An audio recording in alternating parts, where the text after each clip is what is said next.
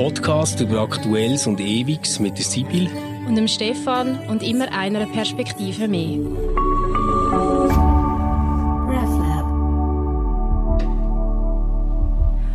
Hallo miteinander und herzlich willkommen zu einer neuen Ausgabe von unserem Podcast Converse. Es ist mittlerweile die dritte Ausgabe in einer Reihe. Der Stefan und ich haben nämlich vor einiger Zeit beschlossen, dass wir mal über die sogenannten sieben Todsünden schwätzen oder auch Wurzelsünden genannt, also die Sünden, aus denen dann alles negative Verhalten erfolgt. Und wir haben schon eine geistige mit dem Neid. Letztes Mal haben wir eine körperliche mit der Wollust. Und jetzt kommen wir wieder zu einer geistigen Stefan. Und da haben wir gesagt, wir reden heute über Gier oder auch über Habgier. Genau. genau. Ja, und ähm, ursprünglich hat es ja mal ähm, so Gitz und Habgier zusammen gemeint. Also irgendwie ein Verhalten, das dazu führt, dass wir sozial nicht wahnsinnig angenehme Personen sind, oder? Ja, ich glaube, mhm. Geiz ist tatsächlich ein Volk von der Gier. Also wer gierig ist, ist in den meisten Fällen auch geizig, weil wer gierig ist, der teilt ja grundsätzlich auch nicht gern, sondern will alles möglichst für sich haben und möglichst viel anhäufen. Und da ist Geiz dann eben ein Volk davon. Es ist übrigens genau. spannend, dass die Gier etwas ist, wo in ganz vielen Märchen, Sagen, auch antiken Sagen vorkommt. Also die Gier, das ist nicht nur biblisch ähm, äh, äh, Was kommt dir dort als erstes in den Sinn? An welche Geschichte denkst du, wenn du Gier hörst? Also das Märchen vom Fischer und seiner Frau. Ja, genau. Gell? Meine Frau, die Isabel, ja, oder? Genau. Also das genau. ist das, was ja. mir gerade in den Sinn kam. Bei mir auch so. Und weißt du, was mir dann aber auch in den Sinn kam, ist, weil mir das total eingefahren ist, als ich das als Teenager zum ersten Mal gelesen habe, der Besuch der alten Dame. Dort geht es ah, ja, ja, auch ja, um Gier, oder? Also dort äh, von Friedrich Dürrenmatt, wo wahrscheinlich alle in unserem Alter, also irgendwie in den 90er Jahren, wo, wo, wer in den 90er Jahren in die Schule gegangen ist, ähm, hat genau. müssen den Besuch der alten Dame lesen. Und dort ähm, geht es ja auch darum, dass, dass die alte Dame äh, einem Dorf eine Milliarde, glaube oder so, verspricht, also ganz, ganz viel Geld. Wenn, auf jeden Fall ein total randständiges Dorf, wo keine grossen Entwicklungschancen hat und so saniert wäre für immer. Genau. Und, und ähm, das Dorf kommt das Geld über. Ich bin jetzt nicht mehr über die Summe nicht mehr ganz sicher. Ich meinte, es war irgendwie so eine ganz, ganz hohe Summe gewesen, eben eine Milliarde oder so. Kommt das Dorf über, wenn das Dorf den Mann umbringt, wo sie damals genau. geschwängert genau. hat. Ähm, genau. Und dann, was passiert... Und nicht mit ihr ist zusammengeblieben. Genau. Und dann, ja. was passiert in dem Dorf? Also wie gierig sind dann die Leute und was sind sie bereit, genau. für das ihnen versprochene Geld zu machen? Ungeheuer interessantes Buch, das unter die Haut geht. Ich denke an eine, eine, eine, eine Gesellschaftsanalyse und Sozialstudie, die heute wahrscheinlich ebenso aktuell ist, wie, wie damals, was Natürlich. geschrieben worden ist. Also das ist mir jetzt äh, spontan in den Sinn gekommen. Und dann gibt's aber, ich weiß, ich habe nicht mehr äh, gewusst, wie, wie die Sage heißt und, und auch, bin jetzt auch nicht recherchieren. Es gibt doch eine antike griechische Sage, wo jemand sich wünscht, dass alles, äh, was er anlangt, zu Gold wird. Ja, stimmt. Und dann stimmt, ist das nicht der Ody Nein, warte, ist das... Nein. Und dann ist, verhungert ah, er ja. Dann verhungert er, weil halt eben auch genau. die Nahrung ähm, zu Gold wird, wo ja. er anlangt. Und, und äh, so kann er dann nicht überleben, weil Gold kann man nicht essen. Das ist ja das, das was wir genau. auch all doch auf unserem Etui oder in unseren ähm, Tagebüchern aufgeschrieben haben oder irgendwie so auf, hinten dran auf unseren Notizbüchern. Kannst du dich das erinnern? Wenn der letzte was das grosse Baum... Ja, wenn der letzte genau. Baum gerodet, ja, ja, wenn der letzte Fisch gefangen und so weiter, dann werdet ihr merken, dass man Geld nicht essen genau. kann. Das ist, ein, ja. ist ein andere, ähm, wie soll ich sagen, ein, ein anderer Sinn dahinter oder es, es, zielt auf etwas anderes ab, das, das, das Sprichwort, aber es ist auch die Erkenntnis, das ist wirklich so, Geld, Gold kannst du am Schluss mhm. nicht essen. Das stimmt, das stimmt. Aber äh, wer Gold hat, wird am Schluss auch etwas zu essen bekommen. genau, Und sonst ist es noch nicht der Schluss. Man sieht, man sieht Gier ist, ist in der Weltliteratur über alle äh, Jahrtausende irgendwo äh, ein, grosses, ein grosses, oder über alle genau. Jahrhunderte genau. ein grosses Thema. Und es, es gibt ja auch ähm, so in der biblischen Tradition, jetzt besonders so Lukas, so eine starke Kritik, ich sage jetzt mal so, an den ganz Reichen, die so gierig sind, dass sie die Armen übersehen. Also die Geschichte ähm, vom Reichen und dem Lazarus, oder? Mhm. Ähm, der, der lebt vor dem Haus, oder besser gesagt, man müsste sagen, der vegetiert dahin vor dem Haus äh, von, von einem Reichen und hat schreckliche Ausschläge und so und ähm, stirbt dann und äh, liegt in Abrahams Schoß. Und wo der Reiche dann stirbt, kommt er in die Hölle, aber sieht über zum Abraham und bittet ihn doch dann um wenigstens ein bisschen Hilfe. Und der Abraham ist dann aber ganz hartherzig und sagt, du hättest ein Leben lang Zeit gehabt. Mhm. Also das ist auch so eine Geschichte, wo, wo ich jetzt heute würde sagen, ja, das äh, würde ich jetzt sagen, geht so im Bereich von der schwarzen Pädagogik. Mhm. Das ist jetzt nicht etwas, was mhm. ich meinen Kindern würde erzählen und ich selber finde es ehrlich gesagt auch nicht so gut. Ich bin eh kein Lukas-Fan bei dem ganzen Zeug, aber es hat auf jeden Fall ganz sicher immer wieder dazu geführt, dass Menschen ähm, haben Angst vor irgendeinem Höllenfeuer und Reichtum etwas war, wo man sehr, sehr kritisch hat gesehen, auch immer wieder im Christentum. Ja, also das, das denke ich, da gibt es wirklich verschiedene Verse dazu und, und es ist sicher auch die Frage, was unter Umständen der historische Jesus da äh, von, von, von ihm äh, ist, was er da dazu gesagt hat, weil da gibt es schon explizite Äußerungen, wo, wo ähm, überliefert worden sind, dass, dass halt äh, eben, wir kennen das alle mit dem Kamel und dem Nadelöhr, oder? Eher geht das Kamel durchs Nadelöhr, als dass ein Reichen in, in den Himmel kommt. Ähm, ja. Ich meine, solche Vers brauchen immer äh, äh, eine Auslegung, das ist klar, das darf man nicht genau. jetzt einfach so verstehen. Ähm, aber es gibt schon immer wieder Äußerungen dann auch beim, beim Paulus, wo, wo heissen, ähm, dass, dass, dass Him also das Himmelreich irgendwo für die, für die Reichen schwierig zu erreichen ist. Und ja, aber ich, ich finde es ganz wichtig, dass wir dort mal darüber reden, warum das eigentlich so sein sollte. Weil, weißt, ich glaube, es gibt so ein großes Missverständnis und das ist so, wer Wohlstand hat und viel Geld, kann eigentlich, ich sage jetzt so platt, religiös gesehen oder christlich gesehen oder whatever, keine gute Person sein. Und das ist etwas, was ich entschieden nicht glaube. ich glaube nämlich, ja. dass gerade ähm, jetzt die Todsünde ähm, sehr, sehr clever ist, wie sie Geiz und Habgier zusammenzählt. Und das sind ja eigentlich zwei Sachen, die kommen überhaupt nicht vom Reichtum oder vom Wohlstrichstand her, sondern eigentlich einem äh, ganz, ganz tiefen Gefühl vom Mangel. Also warum bist du habgierig, äh, wenn man sich jetzt so eine Situation vorstellt, man hockt um den Tisch und es gibt irgendwie Tavolata. Also warum könnte man habgierig sein? Weil man nicht schnallt, dass die immer wieder Essen bringen. Es, es hat überhaupt keinen Sinn, gierig zu werden, wenn du weißt, dass es genug hat. Mhm. Also das Gefühl, wo, wo dazu führt, dass man ähm, gierig ist und gitzig wird, ähm, muss irgendwie damit zu tun haben, es gibt zu wenig für alle. Ich muss schauen, dass ich irgendwie meinen Teil bekomme, sonst bin ich die Person, die abgehängt ist, die Mangel hat, die leidet. Mhm. Und ich glaube, das ist, das ist wie das Schlimme hinter dieser Idee ähm, von einem Reichtum oder von einem Anhäufen von, von Reichtum, wo nicht gut ist, dass es eben eigentlich gar kein Wohlstand ist, sondern ein permanentes Gefühl von einem krassen Mangel, wo man erlebt. Mhm, mhm.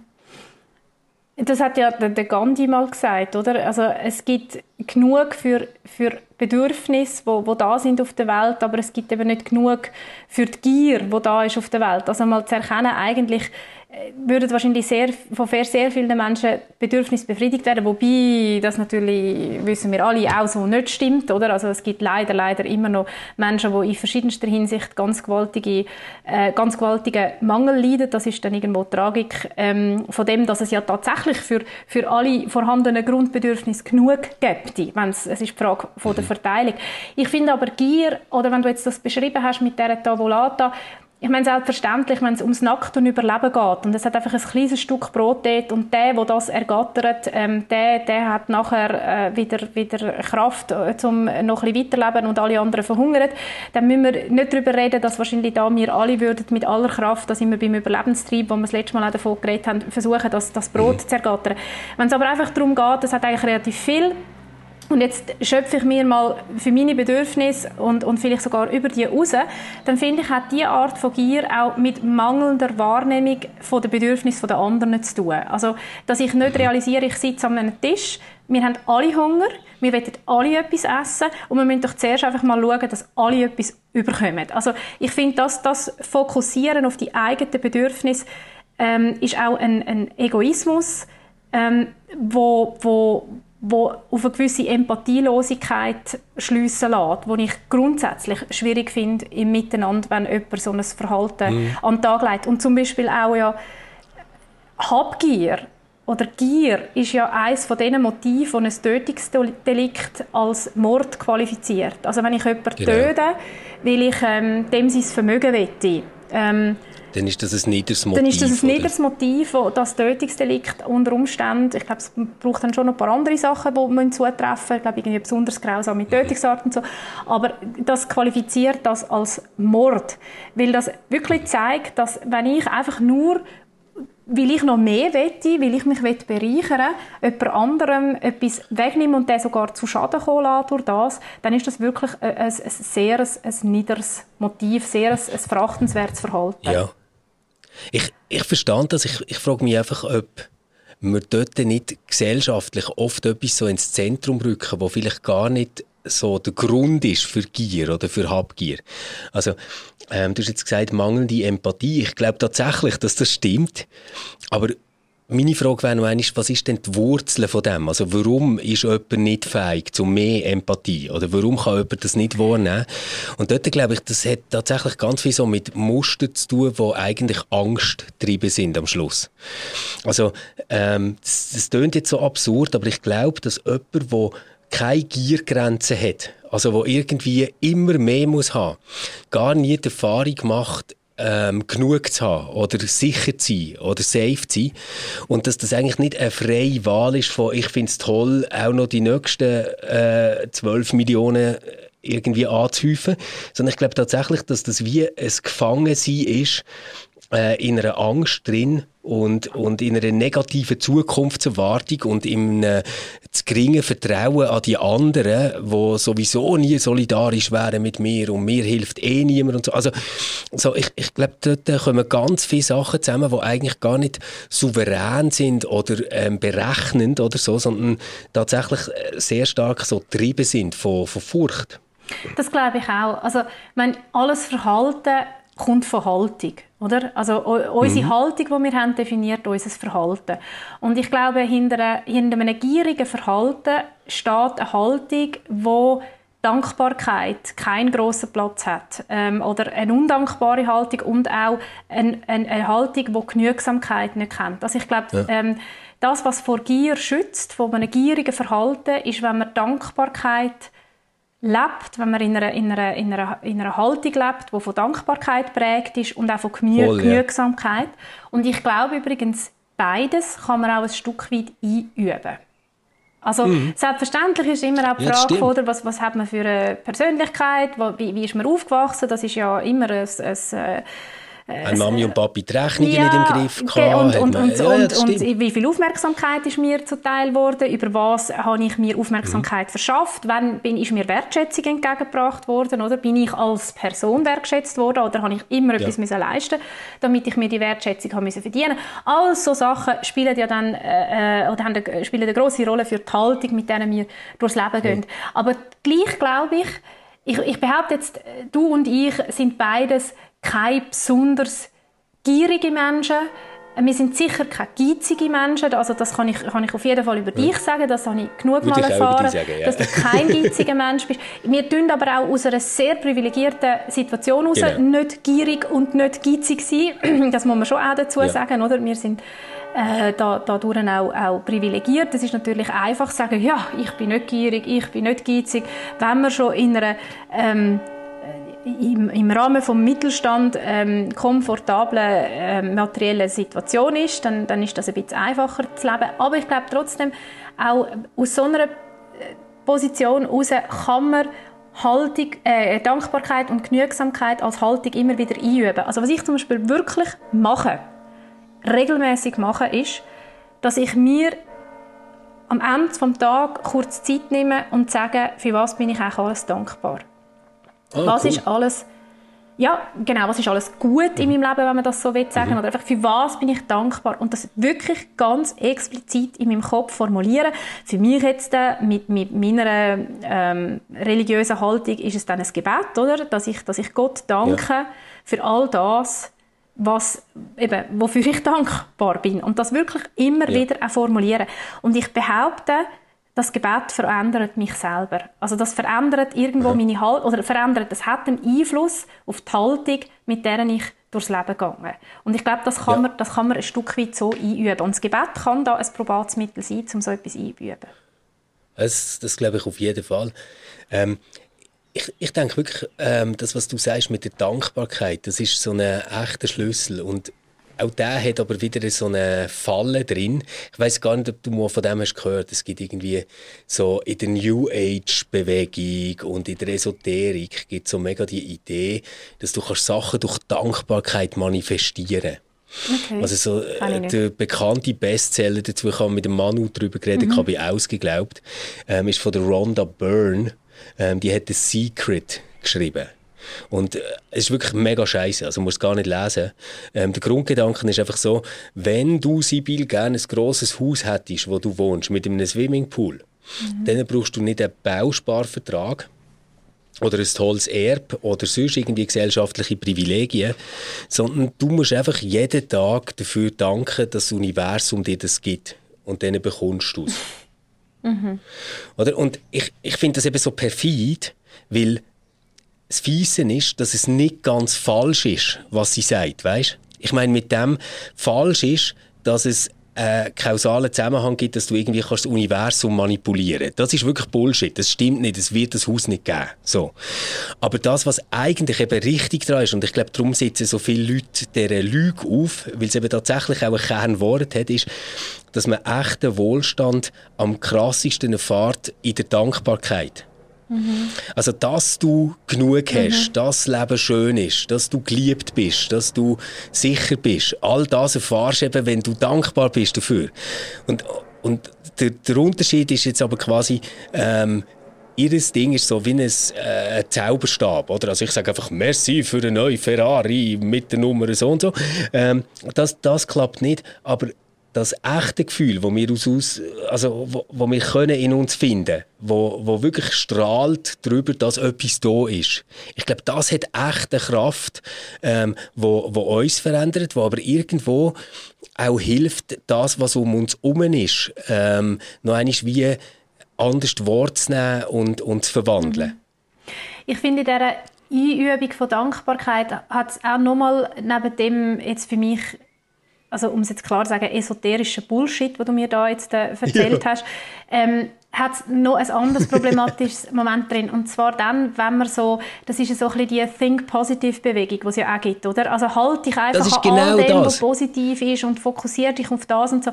Das finde ich, ja. Äh, find ich problematisch und finde ich übrigens auch unchristlich. Ähm, weil ja der, Fokus auf das oder das benennen von dem, was nicht gut ist, was traurig ist, wo, wo, ähm, was schmerzhaft ist, ähm, das, das muss auch können sein. Also ich finde, es darf nicht so mhm. billig werden. Ja, schau doch einfach für, für was alles du kannst dankbar sein. Das ist nicht die Meinung.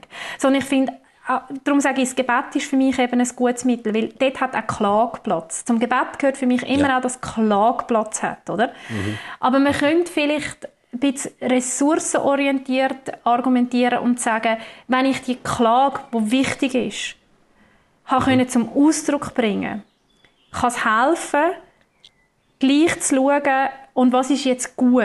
Gibt es etwas, was gut ist? Mhm. Für was mhm. bin ich doch genau. dankbar? Genau. Und das meine ich nicht ja. als billiger Trost. Vielleicht ist ja. auch manchmal Zeit da, nur zu klagen. Also ich finde, auch das mhm. muss Platz haben. Es muss je, nicht jedes Gebet als Dankgebet enden. Ich finde, das Gebet kann auch einfach mal nur eine Klage sein, ohne Lösungsansatz, ohne mhm. ressourcenorientiert zu schauen, wo bin ich aber immer noch gehalten. Ich finde, auch das darf sein. Wir dürfen auch mal nur klagen. Auch das ist nämlich mhm. heilsam, über das haben wir ja auch schon ein paar Mal geredet. Aber ich glaube, bei der Klage längerfristig nicht stehen bleiben, da kann es wirklich helfen, auch wieder zu schauen, gibt es dann etwas, für das ich auch dankbar bin. Ja, voll. Und ich, ich finde es eben so entscheidend, weißt, dass du gerade auf ein Einüben, auf eine Praxis verweisest damit.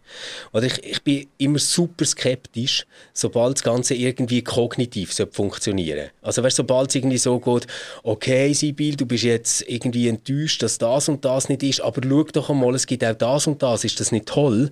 Das, das finde ich alles immer Bullshit. Mhm. Das, das heißt einfach, ich nehme dich nicht ernst, ich relativiere, was du sagst. Es ist irgendwie, letztendlich hast du jetzt nicht einmal mehr Platz Platz mit dem, ähm, dass, dass du kannst sagen, wo du einen Mangel hast, wo, wo du leidest, oder? Mhm. Das, von dem halte ich gar nicht.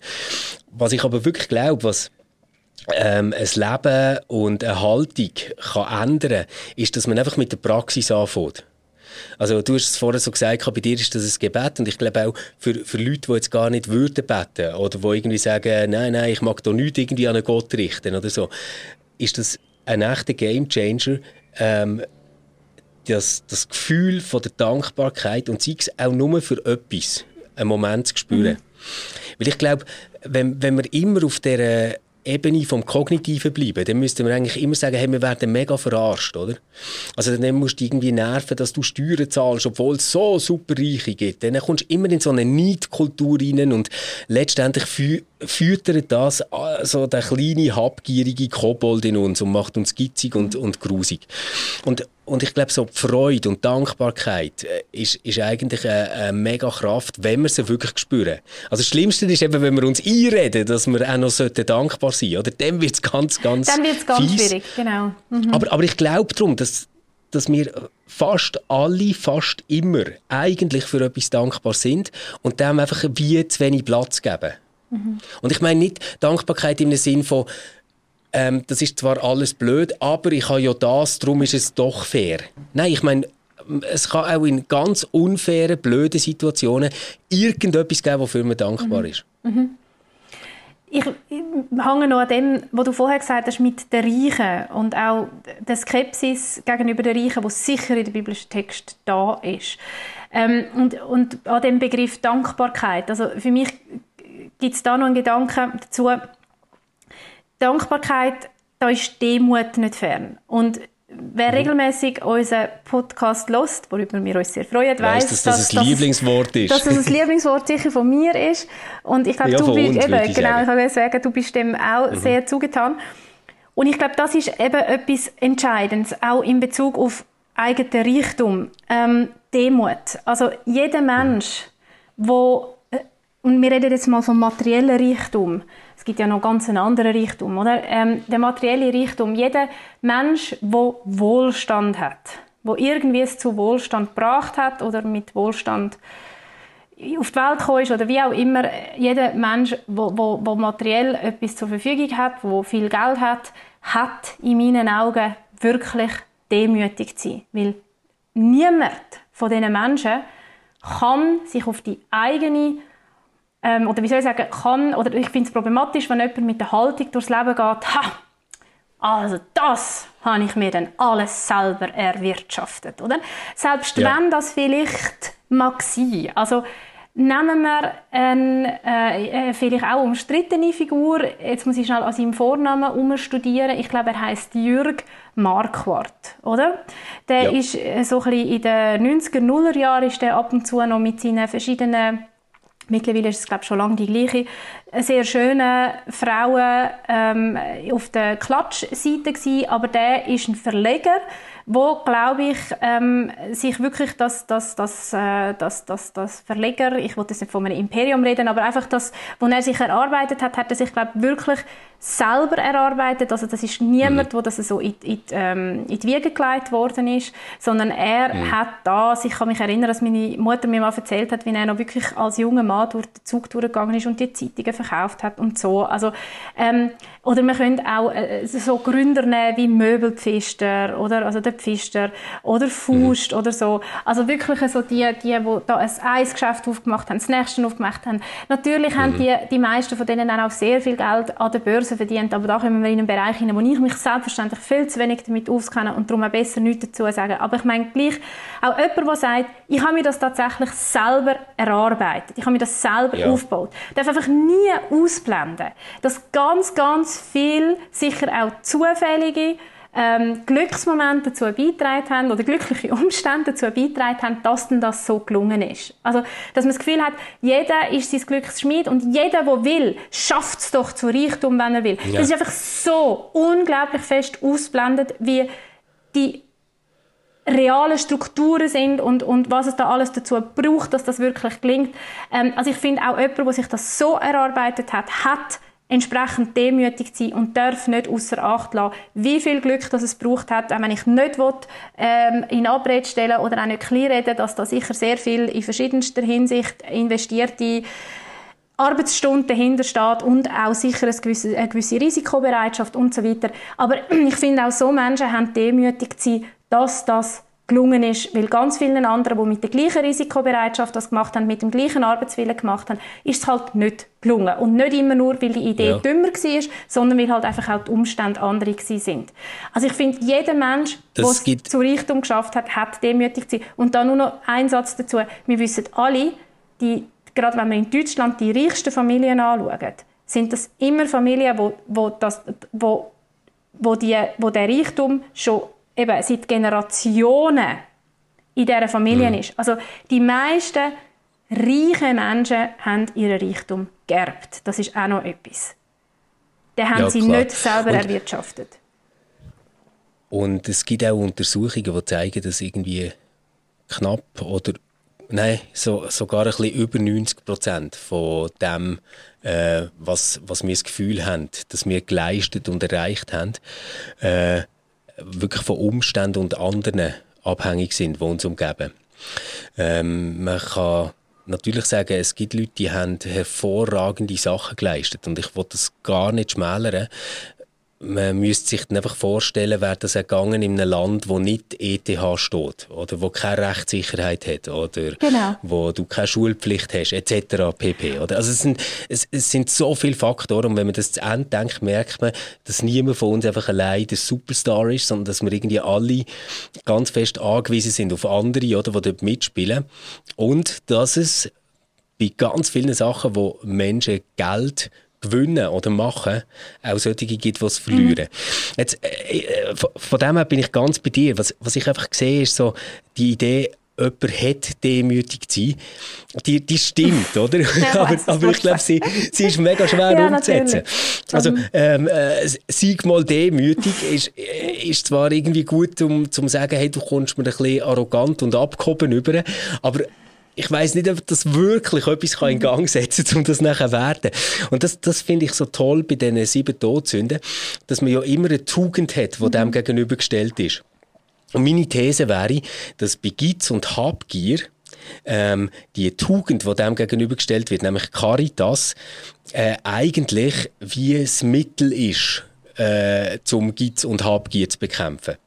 Also äh, Caritas meint eigentlich Liebe, könnte man es übersetzen, aber ja nicht irgendwie eine Liebe, die jetzt auf Gefühl äh, basiert, also so sich zu jemandem hingezogen fühlen oder ähm, erotisch angezogen sein oder so, sondern Caritas meint, meint wirklich so eine wohltätige Liebe. Und ich, ich glaube, das ist ganz ähnlich wie mit dem, was du vorher bei Dankbarkeit hast gesagt. Ich glaube, wenn wir jetzt von darüber reden, sollte man dieser Bettlerin Geld geben oder sollte man dort Geld spenden oder so, dann kommen wir sofort in eine riesige Theorie-Ding, wo man sich irgendwie muss fragen, was müsste der Staat leisten? Ist das nicht etwas, was sowieso einfach müsste organisiert sein? Es kann doch gar nicht sein, dass, dass wir das jetzt auch noch äh, unterstützen, solche Lebensformen etc., wie die äh, müsste es doch gar nicht geben und so. Aber wenn man glaub, einfach sagt, nein, ich lasse mich von dem leiten, was in mir drin ist und probiere so etwas wie wohltätige Liebe zu praktizieren. Manchmal vielleicht sogar gegen meine erste Intuition. Oder ich probiere, ähm, ein Trinkgeld zu geben, das wirklich Freude macht. Oder ähm, ich probiere nächstes Mal beim Surprise, auch wenn ich es nicht lesen will, einfach eins mitzunehmen. Oder so. Ich, ich glaube, das setzt etwas in einem selber in Gang, wo irgendwie hilft, insgesamt so von Angst zu Liebe, von Egoismus zu Bewusstsein. Weißt du, also einfach die Shifts, wo theoretisch mega schwierig und diskutabel sind. Ich, ich glaube, das hilft, das auf einem praktischen Weg äh, in Gang mhm. zu setzen. Oder was man sonst theoretisch alles könnte zerreden mhm. und in Zweifel ziehen. Und ich glaube, das, das bedingt eben, da sind wir wieder bei dem Begriff Empathie, dass wir einfach schauen, dass wir irgendwo es möglich machen, dass wir möglichst halt jetzt auch Kind zu empathischen Menschen erziehen.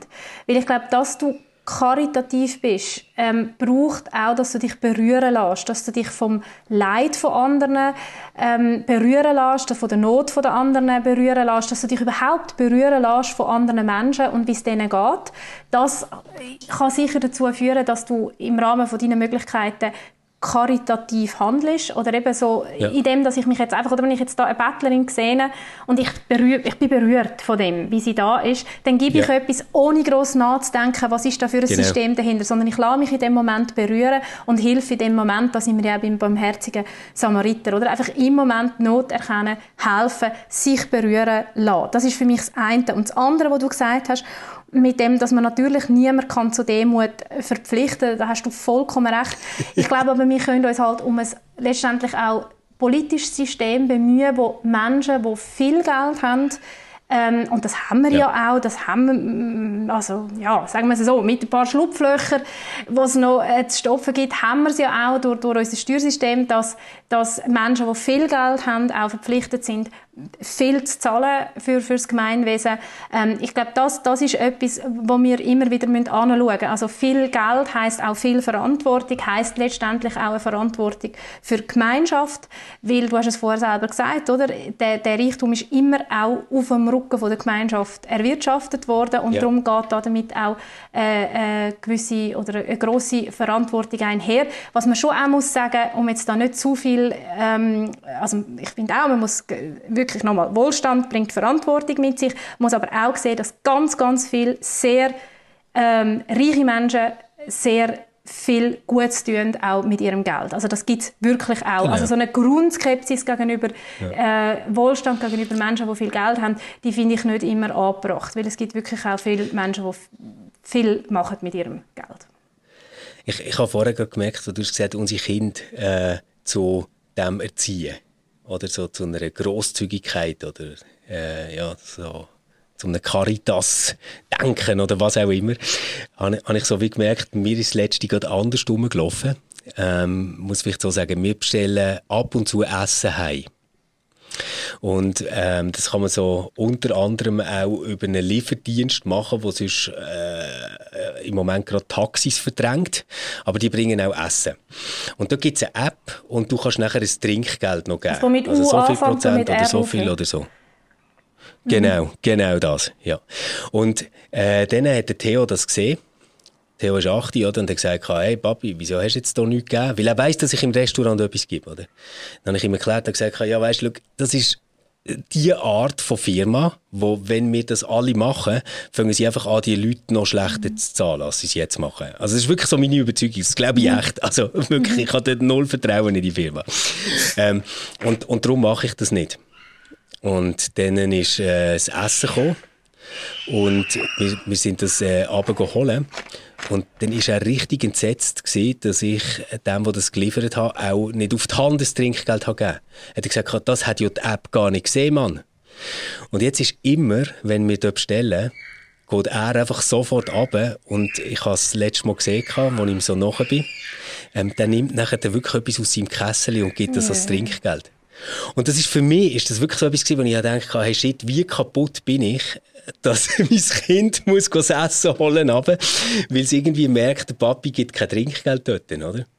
Und das ist nachher echt so, weißt, ich, ich würde sonst immer sagen, ich bin nicht geizig oder so, aber so bei dem ist irgendwie wie zu distanziert. Ich habe so wie keine Beziehung dazu, weißt, zu den Leuten, die wo, wo das nachher bringen. Es klingt jetzt ganz komisch und habe nachher gemerkt, krass, also wenn mein Kind das kann haben ähm, dann äh, könnte ich das eigentlich auch entwickeln. Oder? Ja, aber ich, würde ich, ich will immer noch nichts über die App geben. Aber, aber wenn ich das nächste Mal allein bestelle, bringe ich etwas ab. Aber es sind doch jetzt ganz viele unterschiedliche Komponenten drin. Also das eine ist ja, warum du über die App nichts gibst. Das hat ja einen, einen, einen Grund. Das finde ich oder? immer also noch richtig. Wie, dass man ja. den, den, den Kindern, die zum Beispiel auch in Berlin oder so kommen, betteln, nichts gibt. Weil wenn man ja. denen Geld gibt, schicken die Eltern sie nicht in die Schule. Dann funktioniert das weiter genau. und solange die Geld überkommen, genau ähm, sind die super äh, zum Betteln da und, und können nicht in die Schule gehen. Oder? Und erst wenn, wenn die Kinder Voll. konsequent nicht mehr überkommen, dann sehen die Eltern, es lohnt sich nicht, die Kinder loszuschicken, also schicken wir es ja. in, in, die Schule. Das ist ja so das, was ich jetzt höre, über, eben, darum gibst du bei der App nicht. Und das andere ist ja, irgendwie sehr schön von deinem Sohn und würde ich sagen, hast du ihn ja wirklich schon zu einem sehr empathischen Mensch, ich würde sagen, erzogen, aber ins Leben raus begleitet. Die ist eben, wer erzieht wen bei uns, weißt Ja, aber gut, das ist ja hoffentlich immer ein Miteinander. Also wir lassen uns ja hoffentlich ja, auch ja, immer von genau, dem das, das ich beeinflussen und prägen, was unsere Kinder mit uns machen. Ja. Sie sind ja auch ein wunderbarer Spiegel. Ähm, also das, äh, ich, ich glaube, schau, grundsätzlich, oder wenn wir es jetzt, wenn es jetzt so ganz theologisch sagen, jeder Mensch, das klingt jetzt sehr fromm, Achtung, jeder Mensch schaut uns ja letztendlich immer auch Jesus an, oder? Also mhm. jeder Mensch, der uns begegnet, wenn wir jetzt wirklich ganz christlich sagen ist immer auch, ähm, erinnert uns daran, dass das eben ein Mensch ist mit der, und das ist für mich das Bild von Jesus, wo uns da drin anschaut, wo mit den genau gleichen Grundbedürfnissen durchs Leben geht. Und ähm, mhm. wo wir nichts oder sehr wenig dazu beigetragen haben, und das ist meine tiefste Überzeugung, dass ich die bin, die vorbeiläuft und mir kann überlegen, ob ich die Surprise kaufe oder nicht, und dass ich nicht die Person bin, die die Surprise verkauft. Ähm, und dass mega wenig fehlt, dass sich ändern könnte. Das wollte ich jetzt gerade sagen. Und da hat mal ähm, Teilsarmee war es, meinte ich, eine geniale mhm. Kampagne. Ich finde es eine der besten Kampagnen. Mega mit diesen geteilten ja. Gesichtern. Auf der einen, genau. es war der gleiche Mensch, ja. gewesen, aber einmal war es ein Gesicht, wo von, von Armut, von Sucht, von am Rand von der Gesellschaft verlebt genau, ist verlebt von all dem, ja. und, und das andere Mal war es äh, äh, die Gesichtshälfte gewesen, wo man gemerkt hat, da kann jemand ähm, auch in verschiedenster Hinsicht zu sich selber Sorge tragen. Und das glaube ich auch, dass, dass, man, dass, dass es von der einen Gesichtshälfte zur anderen geht. Und zwar von der, ja. von der Gefleckten zu der Verlebten. Also Verlebten zu mhm. der, zu der von der schwierigen Seite vom Leben prägten. Das kann uns allen passieren und schneller, als wir meinen. Da bin ich ganz ja, sicher. Und ich glaube einfach, nochmal, dass, dass, dass, dass man mit, mit dieser Haltung, die letztendlich auch eine gewisse Demut in einem ähm, oder eben eine Dankbarkeit für das, was man hat, wenn man mit der durchs Leben läuft, ich glaube, dann ist man tatsächlich recht gut geschützt vor einer Gier, wo ja letztendlich auch für einen selber ungeheuer ähm, unangenehm ist. Es ist wie beim Neid, oder? Neidisch sein ja. ist ein Gefühl, das, das spüren wir körperlich, weil es, es, es auch ein negativ mhm. körperliches Gefühl ist. Und bei der Gier ist es sehr ähnlich. Das ist ja genau das Fiese. Wenn du neidisch bist, dann äh, fühlst du dich ungeliebt. Wenn du gierig bist, fühlst du dich arm. Das ist eigentlich letztendlich immer das Ding. Das, das, das sind wahrscheinlich so ähm, die äh, Todsünden, wenn man jetzt so sagen die sich äh, wahrscheinlich schon allein durch das ausmerzen dass Menschen gar nicht so leben wollen, hoffe ich. hey, das ist ein wunderbares hey, Wir sind am Ende von der Zeit. Ja, wir sind am Ende von der Zeit, Sibyl. Ähm, Hast du noch ein grosses Schlusswort? Oder? Gar nicht. Ich finde, du hast das wunderbar gesagt mit dem Satz, was es eben bedeutet für einen selber, wenn man neidisch ist, äh, man kann es nochmal wiederholen, ist eigentlich das Grundgefühl, man ist ungeliebt und wenn man gierig ist, dann ist eigentlich das Grundgefühl, man ist irgendwo immer arm. Und beide Gefühle sind mm. keine schöne ähm, dann wünschen wir euch, die bis jetzt zugelassen haben, und allen anderen, ähm, dass ihr reich und geliebt sind und das auch merkt. Und äh, wir freuen uns wie immer auf euer Feedback, eure Anekdoten, Geschichten, Gedanken dazu und hören uns dann wieder in zwei Wochen. Und dann äh, wieder am Donnerstag, weil wir haben jetzt einfach, wirklich, gell, wir haben es nicht geschafft, den Termin zu finden, um vorher aufzunehmen. Darum sind wir ja heute ausnahmsweise am Freitag hier. Schön, dass ihr trotzdem zugelassen habt und dabei sind. Ciao zusammen, haben's gut. Tschüss miteinander.